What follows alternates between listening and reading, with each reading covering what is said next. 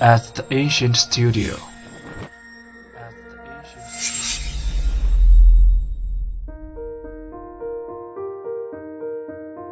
精作剧目，精作音乐，我们用声音说话。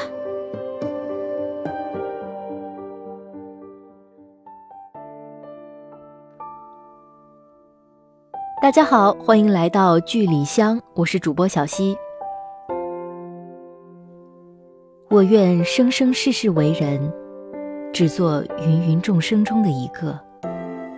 哪怕一生贫困清苦，浪迹天涯，只要能爱恨歌哭，只要能心遂所愿。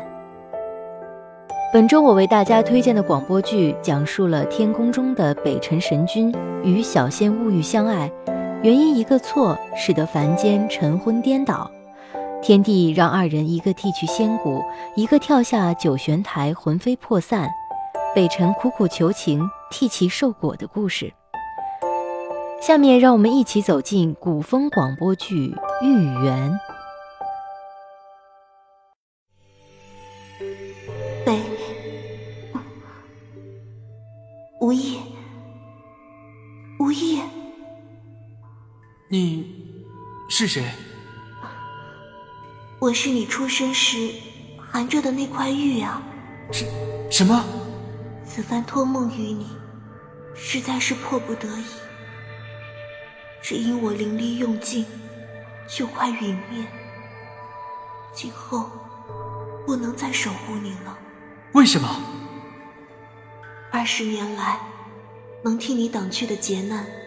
我都尽力为你挡下了。这一次的寒难，本来是你的命数已尽，我偏不信天命，也拼死为你挡了。终于，耗尽了我所有的灵力。无意，对不起。可，可我已经找人把玉补好了呀，这样也不行吗？就算补得再天衣无缝。今后也只是一块普通的玉，我就快陨灭了。之所以托梦给你，只是想告诉你一些前尘往事。神神君大人，您您怎么又来了？又？我来了很多次吗？已经连续七天了，天天都来。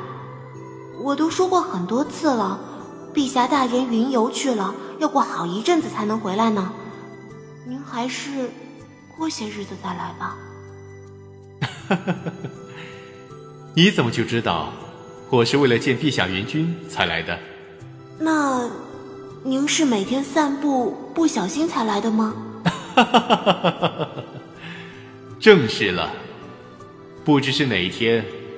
我不小心认识了一个傻姑娘，从此啊，便再小心不来了。神君大人，我都快忘了，你叫什么名字？我，我叫乌玉呀，叫乌玉呀，叫乌玉呀，叫乌玉呀。乌玉，乌玉。